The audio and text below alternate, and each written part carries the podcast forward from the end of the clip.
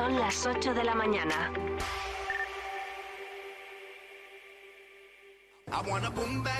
Gullón nos ofrece la actualidad informativa. Disfruta de las nuevas galletas Gullón cero finas sin azúcares añadidos. Finas y crujientes bañadas con una deliciosa capa de chocolate con leche. Gullón cero finas, todo el sabor sin azúcares añadidos.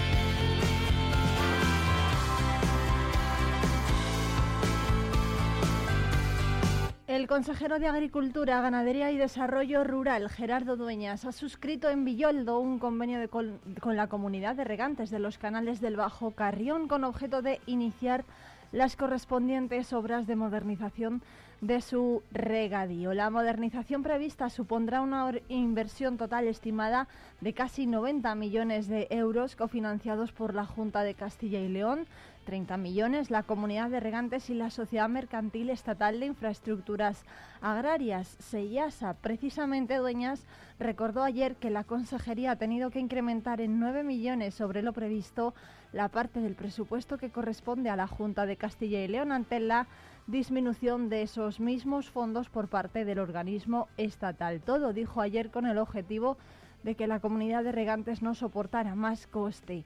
La firma, con la firma de este convenio se alcanza la cifra de compromisos suscritos por la Consejería de Agricultura, Ganadería y Desarrollo Rural en esta legislatura de 20.746 hectáreas, a las que hay que sumar que se está trabajando en este momento en convenios con otras 13 comunidades de regantes de toda Castilla y León. Cinco de ellas están en Palencia. La zona regable de los canales del Bajo Carrión abarca 6.600 hectáreas y unos 782 regantes en los términos municipales de Carrión de los Condes, Villoldo, Lomas de Campos, Revenga de Campos, Manquillo, San Cebrián de Campos, Rivas de Campos, Paredes de Nava, Perales y Becerril, de las que en esta primera fase se van a modernizar 2.300, aunque se construye la tubería de transporte de agua para el conjunto de las 6.000 hectáreas de toda la comunidad.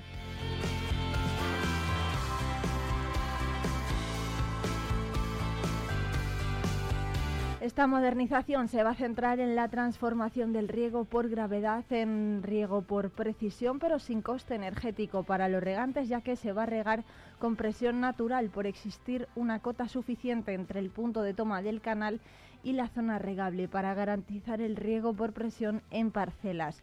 Dispondrá de sistemas de gestión de la red de riego por telecontrol y el correspondiente sistema de comunicaciones y software. De esta forma se equipa a los regadíos con las últimas tecnologías para mejorar su eficiencia y competitividad, además de ahorrar agua. El consejero puso ayer de manifiesto la decidida apuesta de su consejería por la agricultura de regadío, ya que es una de las herramientas más efectivas contra el despoblamiento en las zonas rurales, estimulan la inversión y se crean sinergias con la industria agroalimentaria.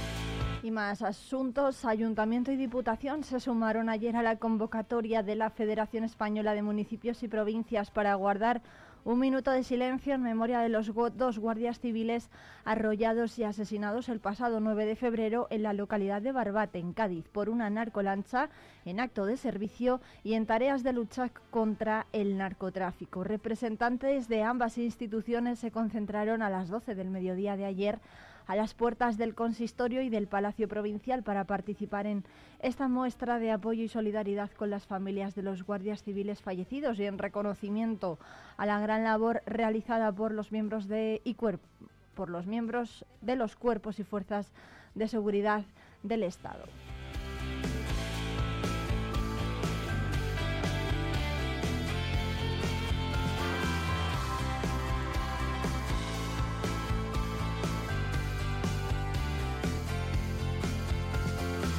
El Partido Popular de Palencia dice que la agricultura, ganadería y la industria alimentaria por ser son sectores clave para el desarrollo económico y social de Palencia y que hacen que se arraigue y se combata la despoblación en el medio rural. La presidenta del Partido Popular, Ángeles Armisen, puso ayer en valor el trabajo y dedicación de todos los profesionales del sector primario en la provincia de Palencia y también en el conjunto del país y ha señalado que el Partido Popular va a estar siempre al lado de los profesionales para reivindicar políticas que apoyen al sector que es un que tiene un carácter estratégico por su aportación a la economía y a la vida en el ámbito rural. Armisen asegura que la situación de los agricultores y ganaderos no llega de un día para otro, sino que es el resultado de los ataques que llevan soportando con medidas que están poniendo en riesgo su competitividad y supervivencia. Jorge Martínez Antolín, el alcalde de Torquemada y presidente también de la Comisión de Agricultura, Pesca y Alimentación del Senado, y Milagros Marcos, portavoz de Alimentación en la Comisión de Agricultura en el Congreso de los Diputados, han dado a conocer ayer el plan de choque y manifiesto del Partido Popular en apoyo al sector. Martínez Antolín recordó las continuas críticas y la criminalización que han soportado los agricultores y ganaderos por parte de los ministros socialistas desde que Sánchez, dicen, llegó al gobierno.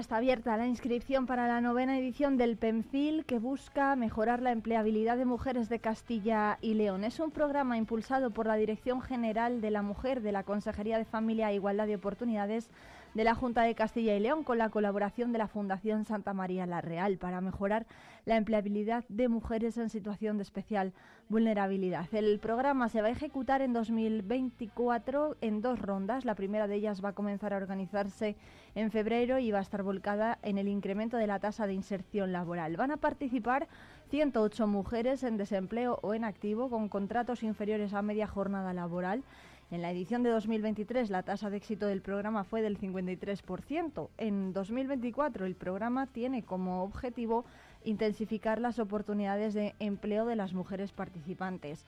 Para ello habrá una formación más personalizada y además una formación específica y orientada al empleo para las mujeres participantes. Así van a recibir formaciones técnicas en sectores potenciales en el territorio, como por ejemplo la transformación digital, la atención sociosanitaria, el turismo o la industria agroalimentaria. Además, las participantes van a aprender a hacer un plan integral de búsqueda de empleo, actualizarán su currículum, ensayarán entrevistas y reforzarán competencias transversales y digitales, además de contactar con empresas.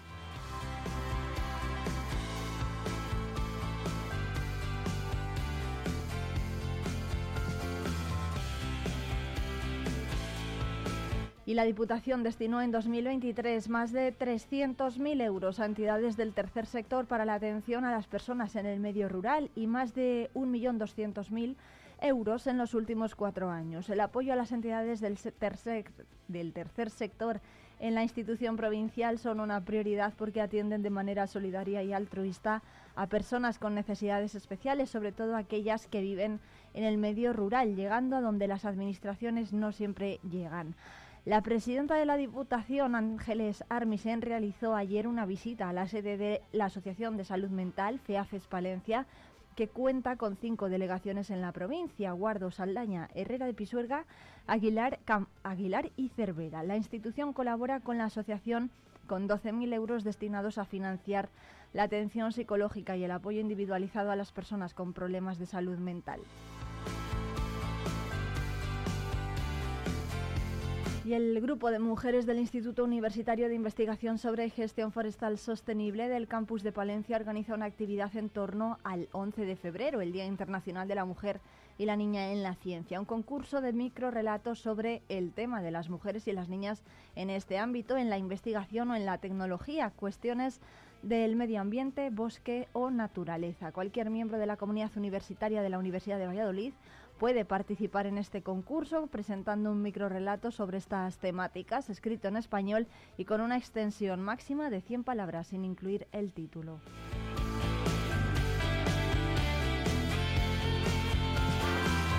más asuntos relacionados con la provincia de Palencia. Carrión de los Condes conserva parte de su muralla medieval, sin embargo el paso de los años ha dañado su estructura. La Junta de Castilla y León va a invertir 320.000 euros en su recuperación. Las obras ya han comenzado con la limpieza de la vegetación y también se van a mejorar los entornos. Las obras de restauración se van a centrar en recuperar alrededor de 150 metros del lienzo oriental de la muralla de Carrión de los Condes, unos restos que datan del siglo XII pero que han sufrido reformas y expolios. En esta primera fase de las obras se va a limpiar la vegetación y consolidar los elementos de la muralla y además se prevé mejorar los espacios colindantes. También se tiene previsto instalar alumbrado monumental que ponga en valor el lienzo y el objetivo es que entre finales de junio y diciembre finalicen los trabajos. Cuentan con un presupuesto de 320.000 euros. Y ya ha salido a licitación la contratación de los trabajos que se ejecutarán en este 2024 en Barruelo de Santullán. Desde allí informan de que la actuación eh, viene tras recibir una subvención directa de la Junta de Castilla y León a los que agradecen desde el Ayuntamiento esta ayuda tras la petición llevada a cabo hace algunos meses y que se confirmó en diciembre del año pasado. Desde el consistorio destacan que se continúa con la labor de mejorar las infraestructuras hidráulicas y de saneamiento, donde han gastado decenas de miles de euros en los últimos cuatro años. El concejal de Obras asegura que se tienen varios proyectos entre manos para seguir con esas actuaciones, a la vez que se están buscando recursos híbridos. Felipe García Bielba recuerda que se está ante un año que vuelve a venir seco y se deben aprovechar cada, cada una de las gotas de agua que caigan en la localidad. Y por otro lado, la Asociación de Mujeres de la localidad se compromete a colaborar con la institución en todas aquellas actividades que se le requieran. En este sentido, Cristian Delgado, el alcalde del municipio, ha agradecido a la entidad su buena disposición y que siempre estén dinamizando el municipio.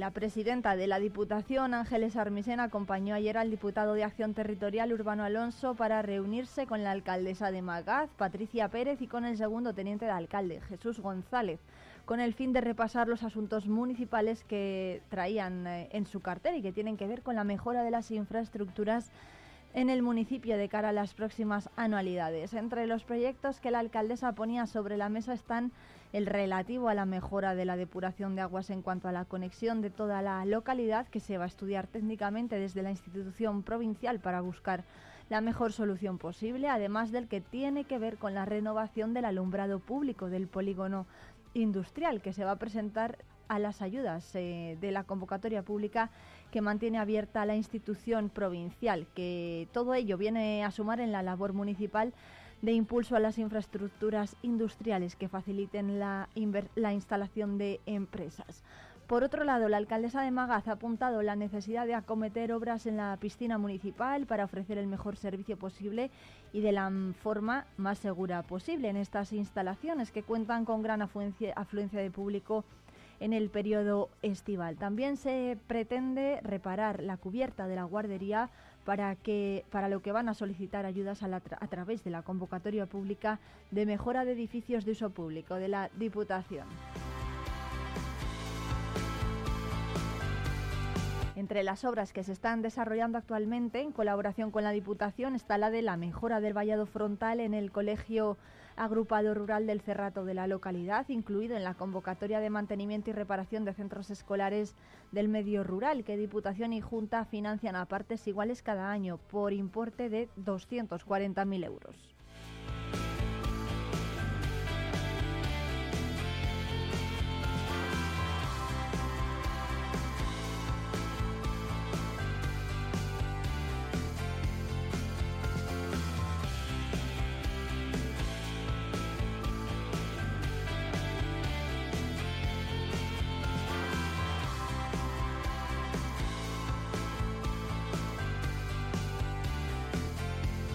Más asuntos. En este caso destaca Diario Palentino que la patronal del sector de la construcción, bajo las siglas de la Asociación de Empresarios de la Construcción e Industrias Afines de Palencia, AECOPA, ha trasladado su malestar al equipo de gobierno de Miriam Andrés por su intención de desistir de culminar la tramitación de la modificación del Plan General de ordenación urbana para adaptarlo a la declaración de bien de interés cultural con categoría de conjunto histórico.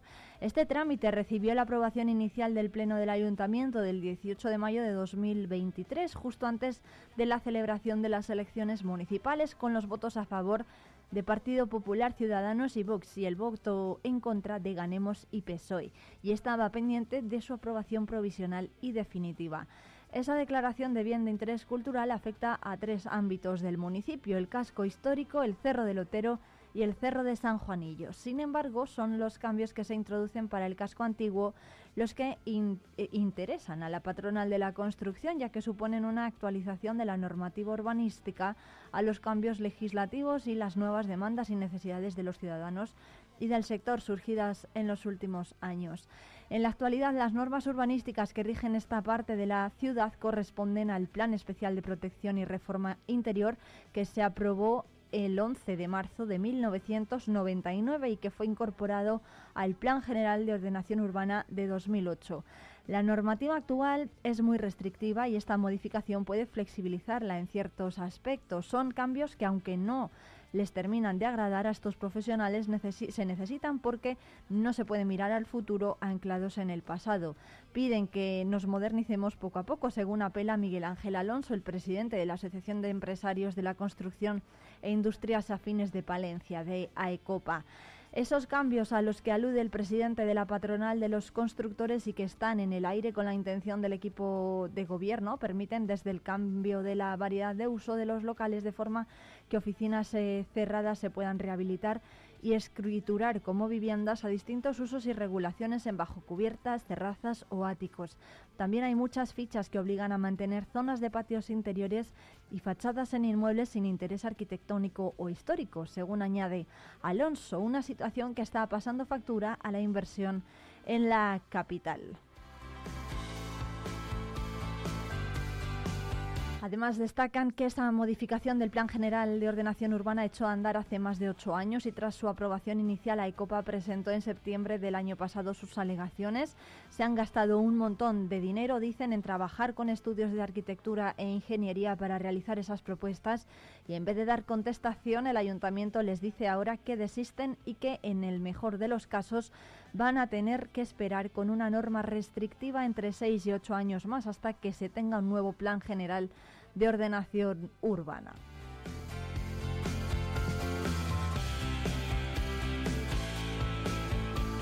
Más asuntos que destaca hoy Diario Palentino. El concejal de Vox, Ricardo Carrancio, descarta entregar su acta en el pleno del jueves. El edil afirma que quiere explicar lo sucedido y recuerda a su partido que es un concejal independiente y que no está afiliado fue uno de los asuntos, ha sido uno de los asuntos que más va a dar que hablar en el pleno de este jueves. La sesión ordinaria correspondiente al mes de febrero será la moción que defenderá el Grupo Municipal de Izquierda Unida Podemos solicitando la reprobación del concejal de Vox, Ricardo Carrancio, condenado por un juzgado como autor de un delito leve de maltrato de obra al considerar probado que insultó y propinó un golpe a una persona con discapacidad que paseaba su perro suelto por el salón. Hechos que sucedieron antes de adquirir eh, su condición de concejal y diputado provincial en representación de Vox. Carrancio ha asegurado a Diario Palentino que está deseando que llegue el jueves para dar explicaciones a los ciudadanos sobre unos hechos, asevera que se remontan a más de ocho años atrás y que están relacionados con haber sido un representante vecinal que ha luchado por una normativa de ocupación de la vía pública, por reivindicar la accesibilidad para todos los ciudadanos y por regulación de perros en, y por la regulación de perros en zonas ajardinadas. En todo caso, el municipio recalca que este jueves no va a renunciar su acta y que su continuidad en Vox dependerá de las reacciones de su partido. Dice que es un concejal independiente y que no está afiliado a ninguna formación política y si no es acompañado seguirá solo porque dice textualmente, yo no entré en política para cambiar mi vida, sino la de mis conciudadanos.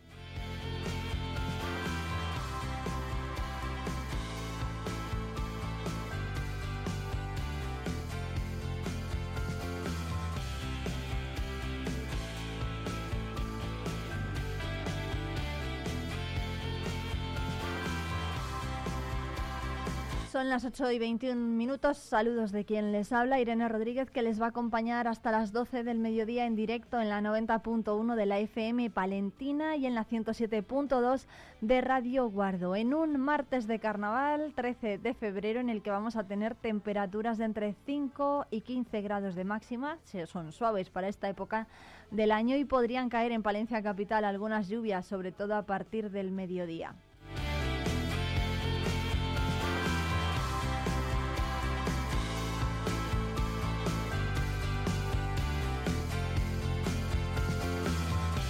Norte, en puntos cercanos a Guardo. El día se irá cubriendo conforme avance la jornada y tendrán valores en sus termómetros de entre 0 grados y 12 positivos.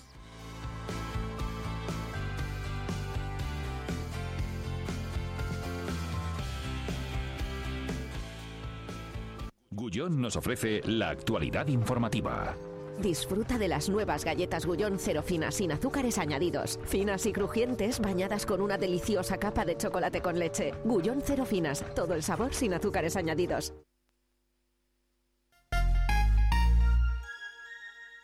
Rebajas especiales en Peletería Prieto. Disfruta de descuentos y precios únicos en nuestras prendas de piel. Consigue ese abrigo que tanto te gusta, ahora un precio a tu medida. Recuerda que somos especialistas en transformación de prendas de piel. Trae ahora tu abrigo y estrena un nuevo modelo la próxima temporada. Pieles Prieto, la caricia de una prenda única y exclusiva a tu alcance. Pensando en una nueva escapada, tenemos un plan perfecto para ti. Ven a Ampudia, descubre la magia de su castillo, la belleza de su colegiata, el encanto de sus calles porticadas o los tesoros que esconden sus museos. Descansa en sus preciosos alojamientos y deleita tu paladar con la rica gastronomía de sus restaurantes. Escápate, ven a Ampudia, te sorprenderá. Riesgo Metal, tu taller de carpintería metálica, aluminio y hierro. También automatismos de puertas. Riesgo Metal, en calle de los Bordadores 20, Valencia. Cerrato por vacaciones. Descubre los 40 pueblos de esta comarca palentina. Déjate sorprender por lugares singulares y únicos. Viaja en el tiempo a través de sus barrios de bodegas, algunos con más de 500 excavadas, o visita el mejor centro de enoturismo de España. Conoce sus secretos en el Museo del Cerrato Castellano y todo ello aderezado por una oferta enogastronómica de calidad. Cerratopalentino.es. Saborear lo auténtico. Talleres Multimarca Iván te ofrece la tranquilidad de dejar tu vehículo en manos de profesionales. Si buscas un vehículo de ocasión revisado y certificado, visita nuestra exposición. Talleres Multimarca Iván, en calle Alfareros 8. Vive la información con Vive Radio Palencia, con Irene Rodríguez.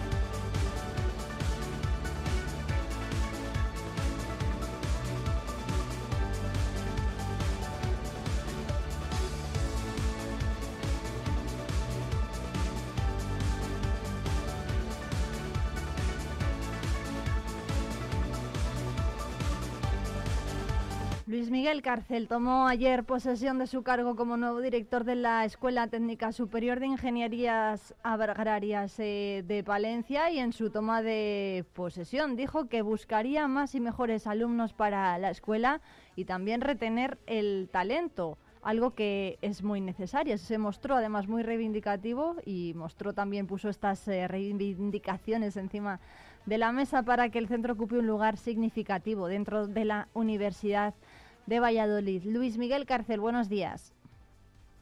Hola, buenos días. Muchas gracias por atendernos. Bueno, ¿cuáles van a ser un poco las eh, la hoja de ruta ¿no? que se va a marcar de aquí a los próximos años?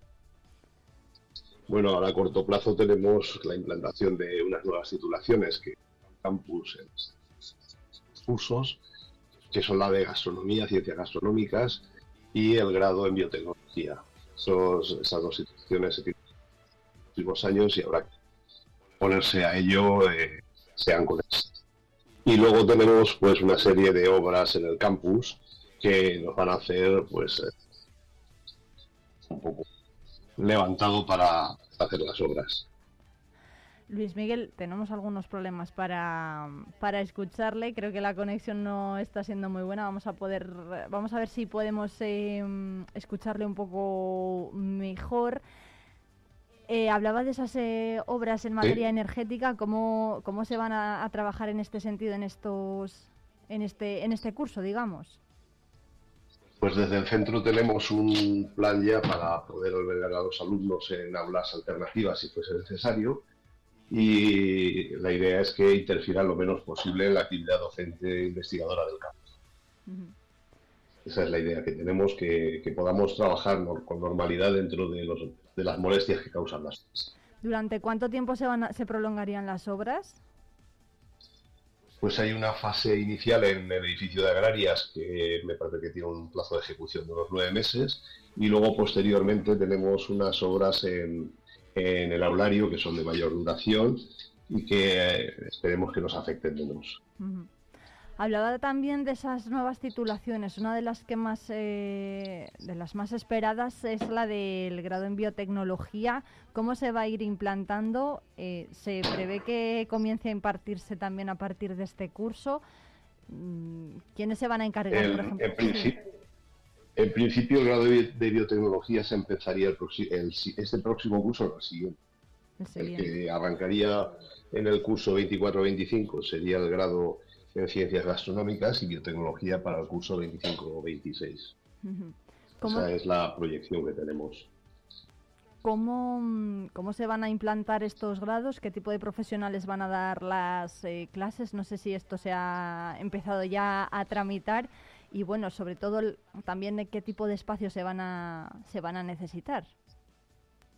Bueno, en la implantación de nuevos grados, como en cualquier titulación, intervienen varios departamentos, ¿no? prácticamente todos los departamentos de, que hay en nuestra escuela, más algunos departamentos de la Universidad de Valladolid en Valladolid, también tendremos nuevas áreas departamentales y parte de pues, profesores que tendremos que tendrá que entrar en la universidad en, un futuro próximo.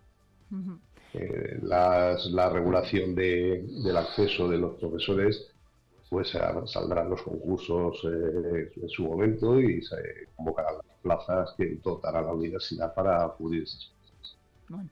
Las obras de eficiencia energética, está previsto que empiecen eh, ya este mismo mes de febrero. la inversión prevista es. de 11 millones de euros, ¿no? Y va a suponer también un ahorro energético muy importante. ¿De cuánto? Sí, son, son dos fases distintas. Eh, en el edificio de agrarias empezarían este mes y la inversión es de 2 millones de euros aproximadamente, algo más, algo más de 2 millones de euros.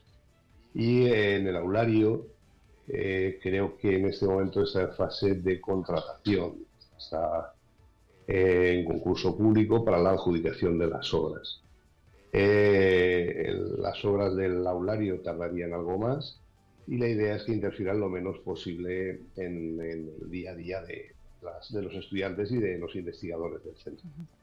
Estos dos nuevos grados, Luis Miguel, ¿qué va a suponer su implantación, por ejemplo, que, piensan sobre todo desde el claustro de la escuela que va a suponer para el campus valentino?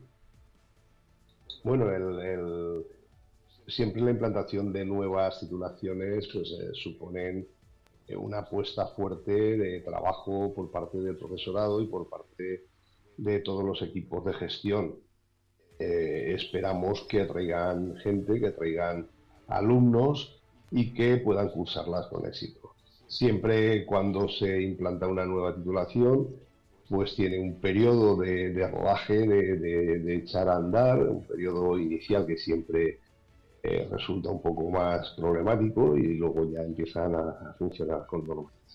Siempre hemos implantado aquí las distintas titulaciones que tenemos, desde los años 90 en que se implantó en primer lugar forestales, luego industrias agrarias, luego montes, pues poco a poco hemos ido incorporando las titulaciones que tenemos en la actualidad, que tenemos una buena oferta del ámbito de las ingenierías verdes, más potente de Castilla León, para ofertar a, todos nuestros estudiantes. Y luego tenemos también muchas titulaciones eh, de segundo ciclo, eh, másteres, Luego tenemos también eh, investigación, títulos de doctorado, donde los alumnos pueden, después de haber cursado sus, su titulación de máster, acceder a, grupos de investigación y cursar con ellos, con ellos la tesis doctoral de investigación aquellas personas, aquellos estudiantes que quieran dedicarse a investigación y a una formación, a la formación más alta que existe en el sistema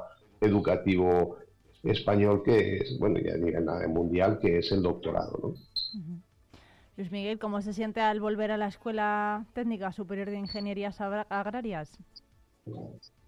Bueno, yo no me he ido nunca, lo cierto es que estuve eh, entre 2012 y 2018 estuve en excedencia, pero en 2018 me reincorporé y, desde 2018 estoy dando clases exactamente igual y trabajando exactamente igual que antes. ¿eh? No, no he tenido ya excedencia desde que estuve hasta 2018 en la subdelegación del gobierno. Yo luego he asignado otras actividades con mi actividad docente investigadora en el campus de Palencia. De forma que no es un retorno, es un retorno a un ejercicio de gestión universitaria eh, que, que hacía años que no realizaba. Bueno, tenemos aquí en la mesa de la radio a una tertuliana habitual, Elena León, que le, creo que le conoce muy bien, ¿no? Y además han sido profesor y alumna. Elena, buenos días. Elena fue, fue alumna mía, sí. Hola, Elena. Muy buenos días, Luismi. Ha sido una sorpresa saber que empezábamos hoy el día con, con tu entrevista y le he pedido a poder saludarte y, darte la enhorabuena de nuevo, porque aunque ya nos hemos visto en persona y te doy la enhorabuena, tanto a ti como a Julio Díez Casero, que creo que vais a hacer un gran equipo en, la escuela, pero quería hacerlo hoy a través de las ondas. Muchas gracias, Elena, ya sabes dónde estamos y bueno, ya sabes cómo conoces el centro y conoces cómo funciona la universidad. Sí, además sabemos que la formación es buena en Palencia y yo creo que con los años ha ido mejorando. Sí, la verdad es que, bueno, nosotros que hemos eh, vivido, que nos han salido casi los dientes a los dos en, la Escuela de Agrónomos, a mí por lo menos, eh, yo siempre defiendo la calidad que hay en, la Yutera, lo que nosotros llamamos la Yutera, en todo el entorno universitario de Palencia y especialmente la parte que más conozco, ¿no? que es todas las ingenierías relacionadas eh, con agrarias, forestales, industrias agroalimentarias. Y quería preguntarte, mm, bueno, ahora que, estamos muy de moda, ¿no? además estos días que se habla mucho del campo y del valor que tiene que tener, y sobre todo para un territorio como el nuestro, el equipo directivo, tanto Julio como vicerrector y tú como director de la escuela, Em, si tenéis hecho algún planteamiento para ese retorno ¿no? de, del nivel de alumnado que yo creo que el, que el campus se merece realmente y, que además nos hace falta porque tanto el sector agrario como el sector agroalimentario son demandantes de, empleo y de, y de, empleados con una formación tan excelente como la que sale en Palencia. Sí, la verdad es que no somos, eh, no podemos llegar a un análisis completo de por qué ha bajado la matrícula bueno, por supuesto que ha influido en la apertura de nuevos centros, pero también es cierto que no está, no está de moda, entre comillas, el cursar ahora ingenierías y afecta a todas las ingenierías y en particular a, nuestras ingenierías. Pero si algo tenemos claro es que eh, siempre tiene que el campo y la, alimentación, el medio ambiente es fundamental y que siempre tendremos que tener eh, técnicos preparados para trabajar en ese ámbito. Por lo tanto, eh, las titulaciones nuestras son imprescindibles y yo creo que es una apuesta decisiva. De hecho, en los últimos años tenemos más demanda de, de alumnos o de egresados de la que podemos, de la que podemos dar. Muchas veces nos llaman empresas para solicitarnos eh, estudiantes de últimos cursos y no tenemos, no tenemos a nadie porque la gente pues está trabajando. Y entonces no tenemos, no tenemos alumnos, prácticamente todos los alumnos que salen de nuestro centro pues eh, trabajan de una forma bastante rápida. ¿Cómo se puede mm, Mm, favorecer ¿no? que, ese talento joven que se nos ha ido un poco lo que decía Elena, vuelva a casa o a Palencia? Pues no sé, yo creo que hay que mentalizarles un poco, hay que darles a conocer nuestras titulaciones, darles a conocer nuestras posibilidades. Yo creo que, que, al final es que no las conocen, no las conocen demasiado bien. Darles a conocer nuestra oferta, y darles a conocer las salidas que tienen desde nuestras titulaciones. Eso es muy importante. De esa forma, eh, yo creo que es un poco abrirles los ojos a lo que hay. Este fin de semana. Sí, perdón. Sí. No, no, yo le iba a preguntar por el papel ¿no? de la mujer. Este fin de semana hemos celebrado el Día de la Mujer y la Niña en la Ciencia y hemos tenido aquí además alumnas que han estudiado en la Escuela de Agrarias. ¿Cuántas eh, mujeres, cuántas profesoras hay, por ejemplo, en la escuela? Y no sé si llama, si es cierto, ¿no? Que llama menos la atención entre la, entre ellas, eh, pues este tipo de carreras, las relacionadas con el ámbito de la ingeniería, el ámbito forestal.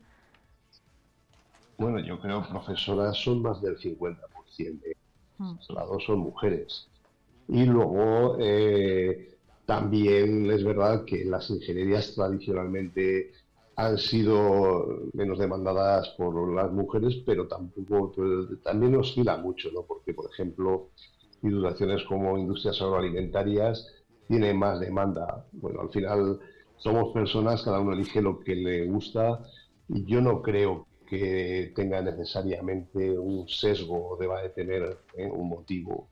Eh, al final bueno, pues tradicionalmente yo recuerdo cuando yo estudiaba había un 10% de, de mujeres en, mi titulación, pero ahora eso ya no es así, hay muchas más, depende un poco de la especialidad, igual que siempre, ¿no? Eh, es algo que no podemos hacer, yo creo que estamos igual de capacitados los hombres y las mujeres para cursar cualquier titulación y que al final es cuestión de que te guste más una cosa, te guste más otra cosa. No creo que sea eh, no creo que sea algo genético tampoco. ¿eh? Bueno, pues Luis Miguel Cárcel, director de la Escuela Técnica Superior de Ingeniería Sagrairas, muchas gracias por atendernos en directo para Vive Radio Palencia. Le vamos a preguntar a Elena qué tal era Luis Miguel como profesor. Pues eh, tendría que quedar bien y decir aquí que era un profesor blando, pero no. Luis me ha sido siempre un buen profesor, un gran profesor y muy duro en los exámenes. De hecho, el, el otro día que estuvimos juntos en el vicerrectorado me dijo, al día siguiente tengo un examen y tal, de toda la mañana. Y recordé perfectamente cómo eran los exámenes de Luismi que duraban exactamente toda la mañana. Toda la mañana. Pero hoy tengo que agradecerle a aquellos exámenes que duraban toda la mañana porque estabais hablando un poco de la representación de la mujer en la escuela de agrónomos, en el, bueno, en estas titulaciones y por ejemplo un botón, ¿no? Que aquí estoy sentada y, yo he sido alumna de esa escuela con muchísimo orgullo, alumna de Luismi y, además yo creo que que todas las personas que me he ido encontrando a lo largo de mi vida profesional, que ya es bastante extensa en varios ámbitos, en empresas agroalimentarias de, de Castilla y León y fuera, en la administración y yo creo que, que todos mis ex compañeros eh, nos hemos encontrado después en nuestra vida laboral y, en la gran mayor parte de los casos trabajamos en, este sector que nos encanta y son grandes profesionales y todos ellos han salido pues eso de, esas aulas y, la verdad es que yo recomiendo y Luis me lo sabe además que yo siempre hablo de la escuela de agrónomos como mi casa porque yo cada vez que paso por allí digo que eso es mi casa desde la cafetería hasta el vicerrectorado y, intento colaborar siempre en, promocionar la, escuela porque yo creo que es un sitio de verdad magnífico a nivel educativo, a nivel eh, social también, porque hay que reconocer que el ambiente de la escuela siempre ha sido muy bueno y todos mis compañeros a los que me he ido encontrando a lo largo de mi vida después siempre lo recordamos con muchísimo cariño. Luis me ha sido un gran profe, pero ya digo que los exámenes tela con ellos, ¿eh? Bueno, los exámenes hay, que evaluar, hay, que evaluar los, hay que evaluar los conocimientos y, bueno, hacer problemas pues siempre lleva más tiempo, ¿no? Siempre hay que dar un tiempo para poder realizar los problemas ya. y luego una broma, en, tu en tu promoción erais, erais muchos, erais muchas chicas, la verdad. Es que era un periodo en el que había una buena representación eh, una división, pues posiblemente un 40-60, incluso habiendo de épocas que se invertía y había un 60% de mujeres y un 40% de, hombres. Sí, sí, es verdad. O sea, ese, ese sesgo ha que es, siempre... a lo mejor en el imaginario, pero eh, por lo, menos, por lo menos en mi promoción y en los años en los que yo estuve en la, en la escuela era así, éramos un, gran número de chicas. Y siempre nos hemos sentido muy bien tratadas, además. Qué bien. Bueno, pues Luis Miguel Carcel, director de la Escuela Técnica Superior de Ingenierías Agrarias. Lo dicho, muchas gracias por atendernos, mucha suerte en esta nueva aventura al frente de este centro, que es una referencia ya en Palencia y esperamos noticias eh, muy pronto, tanto de la implantación de estos nuevos grados como de las obras, del inicio de las obras en materia de eficiencia energética. Muchas gracias. Muchas gracias a vosotros y, bueno, Elena, ya sabes dónde estoy, así que bueno, cualquier cosa que necesitéis y cualquier cosa que necesiten los oyentes de, nuestro centro, si tienen alguna duda sobre qué titulación cursar sus hijos o los eh, futuros estudiantes que nos estén escuchando, pues que se acerquen sin ningún problema por el campus, que pregunten por mí o por cualquiera del equipo directivo y les enseñaremos las instalaciones y les podremos orientar adecuadamente sobre sobre qué es lo que nosotros impartimos y qué les puede interesar. Creo que es importante que la gente se acerque a la universidad para, poder hablar, para poder elegir con, conocimiento de causa. Bueno, pues dicho, Eso es muy importante. Dicho queda. Luis Miguel Carcel, muchísimas gracias por atendernos. Un abrazo. Muchas gracias, Luismi. Gracias, enhorabuena otra vez. Gracias, Elena. Gracias. Hasta luego.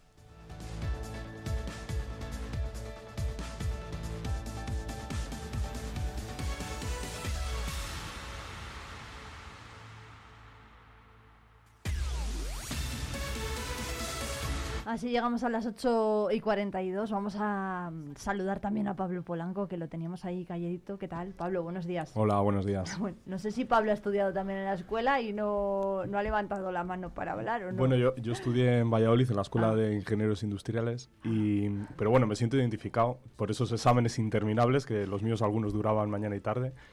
Eh, pero claro, era una época donde las clases eran enormes, muchísimos alumnos, eh, y bueno, había que suspender. era así, es así. Yo creo que metían unos hachazos impresionantes. Yo ahora tengo algún amigo que está de profesor allí en, Industriales. Claro, ahora me dice que con la demografía que hay, pues como suspendan se quedan sin promoción, porque no, no, hay, no hay ni una parte de lo que había en nuestra época. Entonces, bueno. Bueno, las ingenierías siempre han sido duras, o sea, no es una carrera universitaria eh, a priori sencilla, pero sí que es un test de estrés. O sea, yo un poco lo comentaba ahora cuando estaba Luismi. O sea, te, curte muchísimo y te da una capacidad de. Ya no solamente es el conocimiento que puedes llegar a, sacar de, una materia en un examen, sino la capacidad de, después de trabajo, de esfuerzo, de, raciocinio, de... O sea, como digo yo, al final alguien me va a matar, ¿no? Pero yo digo, es que los ingenieros valemos pato. O sea, es que al final sales y es la capacidad de buscarte la vida luego para resolver cualquier y de, situación. de racionalizar un poco todo, pero ya no solamente un problema matemático, acudir a, yo que sé, a ChatGPT con, con con la cabeza un poco amueblada, pero yo qué sé, para traducir una receta de cocina, o sea, que al final te amuebla la cabeza. Todo, todo. Mira, mi caso, yo necesitaba abonos del AVE, digo, bueno, pues hay que, hay que, hay que hacer algo, ¿no? Pues monto una asociación y la preparo. Lo normal, o sea, un ingeniero es, pues dale tal y te monta una asociación. Somos, son, la gente de ciencias es más racional entonces que la de letras, a lo mejor. A ver, yo creo que las, las generalidades al final, pues son generalidades, ¿no? Y, cada uno puede tener una, una idea, pero yo creo que cuando tú estudias una carrera de ciencias o eres, mm, yo siempre digo que no estudias una carrera de ciencias, o sea, porque es porque tienes la cabeza amueblada así. Yo creo que tenemos, o sea, un sesgo un poco de, de racionalidad que no es ni mejor ni peor, ¿eh? porque yo a mí me admira la, gente que es de letras, que tiene, no sé, imaginación, que tiene dotes artísticas, ¿no? lo que más me hubiera gustado en esta vida es saber cantar, y lo hago horrible, pero quiero decir que, la ventaja a lo mejor que tenemos en este mundo tan tecnológico, al final, la gente que hemos eh, partido de una formación potente en, ciencias es tener sobre todo esa capacidad de, raciocinio y sí que es verdad que somos bastante cuadriculados, vamos a decirlo así, cuadriculados, pero luego al final yo creo que te sirve para la vida en general, ¿eh? Para la vida en general. Oye, ¿de qué le dio clase Luis Mía Elena? De motores. De motores. Motores. Con esta pinta que Dios me ha dado, que he dicho en la tele, en la radio no se me ve. El otro día hicieron risas conmigo en una tertulia en la televisión. Eh, yo, claro, estudié ingeniería y, y Luis nos daba, a mí me dio la asignatura de máquinas y motores. Y bueno, no era, no era fácil, ¿eh? No era fácil, es mucha física. En la carrera de agrarias. En la carrera de agrarias. Yo tengo la especialidad en industria agroalimentaria y, la asignatura que, que, yo creo que es la misma que sigue impartiendo Luis Miguel Cárcel en máquinas y motores, que claro, tiene una base pues muy de física, de matemáticas, y luego, bueno, pues eh, tiene, su, tiene su aquel. Madre mía. No, no, no era, no era una de las asignaturas sencillas, he de decirlo, no era sencilla. Y Luis Miguel siempre ha sido un profesor, que es lo que le decía, de ser un buen profesor, por supuesto, pero ha sido un profesor exigente. ¿eh? No sé si ahora habrá bajado el listón, pero lo dudo conociéndolo. Bueno, tiene además muy buen equipo de profesorado, ¿no? Alrededor, o sea que la exigencia se va a mantener, digamos. Pero bueno, es, es, yo creo que es, lógico y es, mm. y es bueno además. Que, el nivel con el que sales preparado en la escuela, eh, de verdad yo lo digo porque yo me siento muy orgullosa. Eh, llevo muchos años ya trabajando en este sector y me he encontrado directivos, jefes de fábricas, eh, gente que ha terminado en la administración en puestos altos. O sea, quiere decir, mm, gente con mucho nivel a nivel profesional y, y yo creo que eso es la base, la, adquirimos todos en la Escuela de Agrónomos y eso nos ha preparado para, en muchísimos casos, gente que trabaja a muy alto nivel. Eh, ya os digo, eh, no voy a decir nombres porque no me parece, pero grandes directivos, jefes de plantas de las grandes empresas que tenemos aquí cerca o lejos, porque me ha pasado de ir a Galicia, de repente ir a un super fábrico y encontrarme, no, viene alguien a saludarte. El jefe de fábrica había sido un compañero mío de trabajo y, y ahí veías una fábrica de 1.500 personas, la dirigía él y ha sido un compañero mío de pupitre. O sea, quiero decir, pero en sitios mm, inverosímiles, ¿no? Y gente que se ha ido pues, a Sudamérica a trabajar y ha tenido muchísimo éxito. Y, y, la Escuela de Agrónomos de verdad es una cantera muy, muy, muy buena de gente muy profesional. Oye, me ha parecido muy bien lo que ha dicho de, de, las familias, padres o futuros alumnos que tengan interés y dudas, que vayan y pregunten y que les explican y les enseñan. Eso en, nuestra época yo creo que no existía, entonces me ha llamado la atención. Bueno, yo, yo, siempre creo que ha sido bastante, a lo mejor no teníamos esa, no sé, esa necesidad, pero yo creo que la escuela siempre ha sido bastante abierta a la sociedad. O sea, no creo que nadie haya ido allí a preguntar cuál era, yo qué sé, el itinerario formativo de una de las carreras y se lo hayan negado, ¿no? Más la gente es encantadora, desde las personas que trabajan en la administración hasta la cafetería. O sea, quiero decir que es verdad que hay un, ambiente y, dentro de lo que cabe no es una gran universidad con un número gigantesco, sino que más o menos pues todos nos conocemos y hay un ambiente bastante familiar. Así que todo el mundo de verdad eh, con los brazos abiertos es bien recibido. Qué bien, bueno, pues más cosas. Vamos a seguir hablando de campo hoy, ¿eh? porque es martes, mañana está previsto que el sector del campo vuelva a salir a la calle y además ayer se firmó un convenio de casi 90 millones de euros precisamente para ayudar a profesionales que en algunos casos pues pueden haber trabajado también o estudiado en la Escuela de Agrarias, la comunidad de regantes del Bajo Carrión, que necesario es modernizar el regadío ¿no? en esta zona de la provincia. Es un sector de la alimentación que es clave. Bueno, pues no, sé, al final lo estoy monopolizando hoy el, el, programa, el pobre Pablo me va a matar, pero claro, es que el agro es, eh, el agro es, especialidad, sí, está claro. Es lo mío. Llevo unos días además que se habla mucho de este tema y participo en muchos eh, programas y, mm, y, efectivamente, o sea, estamos hablando de, de una inversión, porque esto es una inversión, para la riqueza de la provincia de Palencia y, lógicamente, especialmente para el sector eh, agrario y en la zona del Bajo Carrión, que le va a dar un impulso, eh, yo estoy segura que, muy importante. Escuchaba esta mañana, bueno, pues un poco la noticia, según la estabas eh, comentando tú, Irene, y además hay una cosa muy importante. Eh, primero es el aprovechamiento del agua, que es fundamental, o sea, sabemos la escasez que de agua que hay. Esta provincia también la tiene en algunas zonas, no solamente eh, pasa en Cataluña, ¿no? sino hay, en sitios donde tenemos escasez de agua cada vez más. Y es muy importante el correcto aprovechamiento del agua. Eh, dar riqueza a una zona que va a cambiar radicalmente. No es lo mismo trabajar en secano que, que en regadío. El regadío te da muchísimas más opciones eh, agrarias y muchísima más rentabilidad y rendimiento, que eso también hace que las explotaciones eh, funcionen lógicamente desde el punto de vista económico muchísimo mejor. Fijaremos población eh, y animará seguramente a jóvenes agricultores a continuar, ¿no? porque cambia radicalmente el tipo de cultivo y la forma de, trabajar la tierra.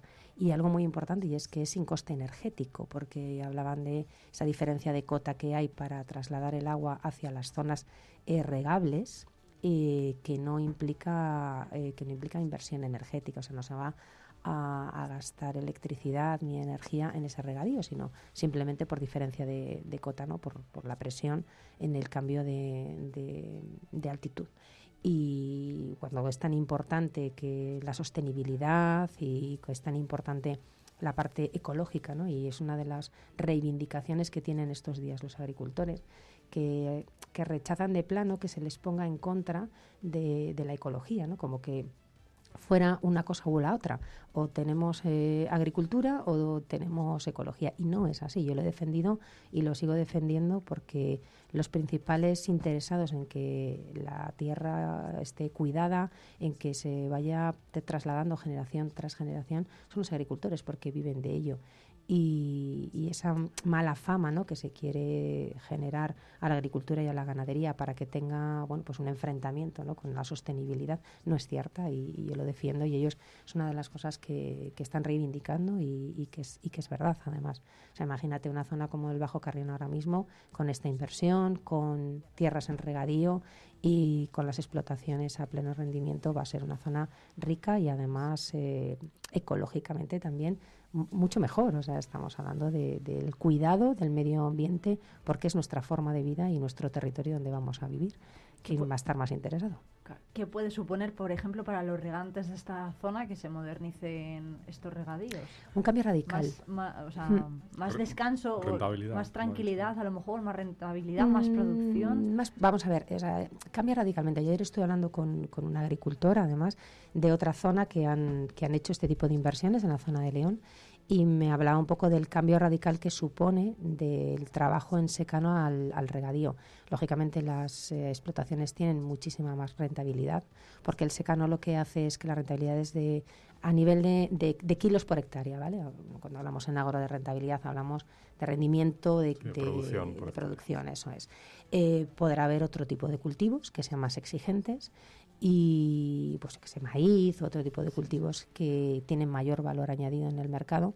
Y esa sinergia que también hablaba alguno de los representantes con el sector agroalimentario, es decir, se podrían adaptar otro tipo de cultivos que sean necesarios para alimentar la industria, no, no solamente el cereal de secano, que tiene unos rendimientos muy bajitos, sino otro tipo de cultivos. O sea, se abre un abanico muy grande eh, y va a provocar, pues yo estoy segura, ¿no? Una, un impulso, riqueza a la comarca y, bueno, pues que muchos agricultores que a lo mejor tengan pensado dejar las explotaciones o que no tengan una, eh, una herencia o, o una continuidad eh, familiar, pues a lo mejor pues eh, bueno pues esos hijos de esos agricultores se animan a estudiar en la escuela de agrónomos y, continúan con las explotaciones y tenga esto una, una continuidad económica también. Yo, una, una, pregunta, eh, por curiosidad.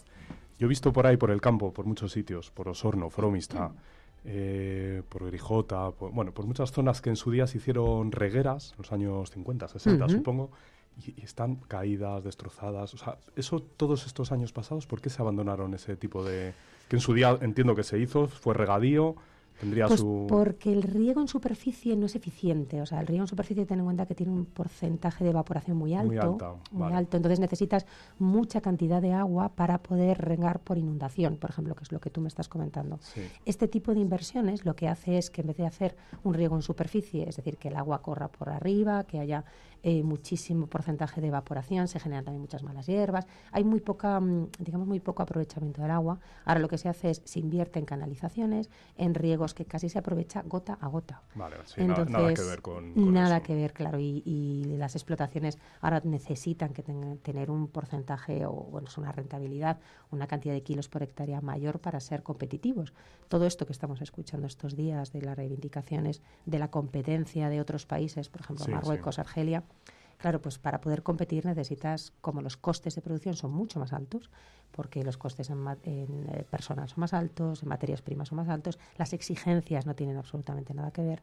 Para que una explotación sea rentable en un mercado competitivo necesitas que tenga muchísima más rentabilidad. Por eso es tan importante el regadío, eh, los fitosanitarios, el, bueno, el, echarlo justo además, que son muy caros para, para las explotaciones y sobre todo la gestión del agua. Ahora mismo esto es un cambio radical. O sea, tened en cuenta todo eso que tú ves por ahí que se desperdicia. Eh, lo aprovecharemos gota a gota. además todo esto va eh, a favor de la seguridad de la producción europea, española, que no tenemos que depender de fuera o intentar reducir esa dependencia. Totalmente. Yo, creo que lo vivimos con la pandemia, ¿no? Que no éramos capaces de fabricar ni un paracetamol. Ojo, ¿eh? Sí, yo lo he dicho. antes no teníamos mascarillas, nos llevábamos las, manos a la cabeza. ¿Cómo es posible? Y ahora estamos eh, viendo cómo se mm, eh, se traslada la producción agraria a terceros países como Marruecos, Argelia, eh, y tenemos acuerdos como Mercosur, que lo que hacemos es, es, importar. Entonces vamos a depender, si esto no cambia, que espero que cambie, y además creo que estas movilizaciones van a hacer realmente que cambien, y espero que así sea la política agraria europea, porque la política agraria europea, la PAC, se inventó o se desarrolló para que Europa tuviera eh, alimentación suficiente después de la Segunda Guerra Mundial a unos precios razonables y, que las explotaciones fueran rentables para los agricultores de una forma bueno, racional. Pero esa filosofía se ha ido cambiando y al final se ha burocratizado todo y se incentiva la no producción que eso que no tiene sentido. las tierras de barbecho, ¿no? Claro, Europa no puede depender de un tercer país para comer, o sea, porque es que es que estamos jugando con las cosas de comer. ¿Por qué esa limitación de dejar un 4% de barbecho? Bueno, son políticas europeas que lo que hacen es desincentivar la producción para bueno pues para, para, controlar los precios en los mercados y para controlar la producción agraria que, que tiene que tiene Europa y se ha y se ha considerado que bueno pues las políticas europeas somos Europa somos un país de, de consumo que compramos fuera muchas cosas pero tenemos dinero como como zona euro somos ricos, pero eso nos va a hacer dependientes de terceros países. Y desde luego la alimentación a mí me parece que es un tiro en el pie. Ya lo vimos con la pandemia, lo importante que es, pues imaginaos con la alimentación. Hoy pagas los tomates más baratos en, en, un, en Marruecos, por ejemplo, pero en el momento que mm, quitas el sector agrario alimentario y no, y no tienes capacidad productiva, depender de un tercero y sabemos lo que ocurre. Y además son, em, son grandes multinacionales las que gestionan ese tipo de... además parece que no aprendemos, ¿no? Porque fijaros Alemania con el gas de Rusia, la que ha tenido. no se puede depender del extranjero para... Para lo más estratégico que hay, lo básico, la energía, la alimentación y la salud. Bueno, nos quedan dos minutos. Eh, hoy es el día de la radio. Así que Pablo Polanco y qué chulo estar aquí muchas hoy. Gracias por venir, es verdad. Bueno, tenemos eh, además tenemos un elenco de tertulianos que para arrancar las mañanas eh, pues nos viene genial, ¿no? la verdad es que es un gustazo, pero bueno, yo no sé Pablo Polanco y aparte de escuchar Elena y Pablo Vive Radio, que yo sé que lo hacen, ¿qué más radio escuchan? Pues mira, yo yo recuerdo desde que tengo uso de razón toda la vida, cuando nos levantábamos para ir al colegio, ¿no? Los días de diario, eh, ya estaba puesta la radio en casa la cadena SER en, aquellos momentos. Siempre. Entonces yo me iba al colegio ya y ya me había escuchado el informativo, el trocito local que daban en aquel momento y el trocito de, la hora en punto que ya empezaba. Yo entraba a las nueve y media en esa época. Sí. Entonces, ese, ¿Quién estaba? Iñaki Gabilondo. Estaba Iñaki Gabilondo, sí, y, en, y aquí en Palencia, en la SER, creo que estaba May Chaparro. Me May Chaparro, mi amiga May, además, que la saludo desde aquí también. Entonces yo eso lo he vivido siempre, y luego llegaba a la hora de comer, no había televisión en la cocina, que ahora todo el mundo tiene televisión en la cocina, y lo mismo, estaba puesta la radio. Entonces yo eso he vivido con ellos siempre. Qué bien. Entonces, eh, bueno, es que yo he debido vivir en la misma casa que Pablo. bueno, yo creo que somos de la misma época, de la creo. Misma época, siempre, siempre. Mi madre además siempre ha estado con la radio puesta todo el día en casa. O sea, era como una cosa, ¿no? se apagaba la radio. Y yo hago lo mismo. O sea, yo me levanto por la mañana y lo primero que hago es encender la radio y después la cafetera. Y ahora, bueno, pues yo eh, escucho Onda Cero por las mañanas, me gusta mucho Carlos Alsina. Y Recuerdo como Pablo eh, esa misma época de, escuchar eh, la cadena SER. Luego hubo otra época que seguía a Carlos Herrera por todas las cadenas por las que, por las que fue. Estuvo en Radio Nacional, ah, en Onda Cero, y luego en Onda Cero después en, en, la COPE. Y ahora yo es que soy muy fan de, de, Carlos Alsina, me gusta muchísimo. Así a las 8 de la mañana incluso voy a trabajar con los cascos. ahora, lo bueno es lo de los podcasts, ¿no? Yo me, yo me monto en el tren, como estoy tanto día, pues voy escuchándote a ti por la tarde o cuando sea. Qué bien, a la pues carta. Nos encanta. Eh, la verdad es que Internet, fíjate, parecía que Internet iba a terminar, ¿no? Con los, eh, con medios de comunicación como la radio y al, contrario, Al contrario. Al contrario. O sea, ha hecho que sea un medio mucho más versátil, alcanzable. De hecho, nos acaba de llegar un aviso cuando son casi casi las, bueno, ya son las 9, de que nos están escuchando desde Bruselas, desde Bélgica, a través de viverradio.es. O sea que muchísimas gracias. La radio, pues ya la podemos escuchar, estemos donde estemos. Pues que se nos ha acabado el tiempo. Pablo Polanco y Elena León, muchísimas gracias por venir a la tertulia. Nos vemos muy pronto. muchísimas gracias y felicidades hoy a todos los escuchantes de la radio.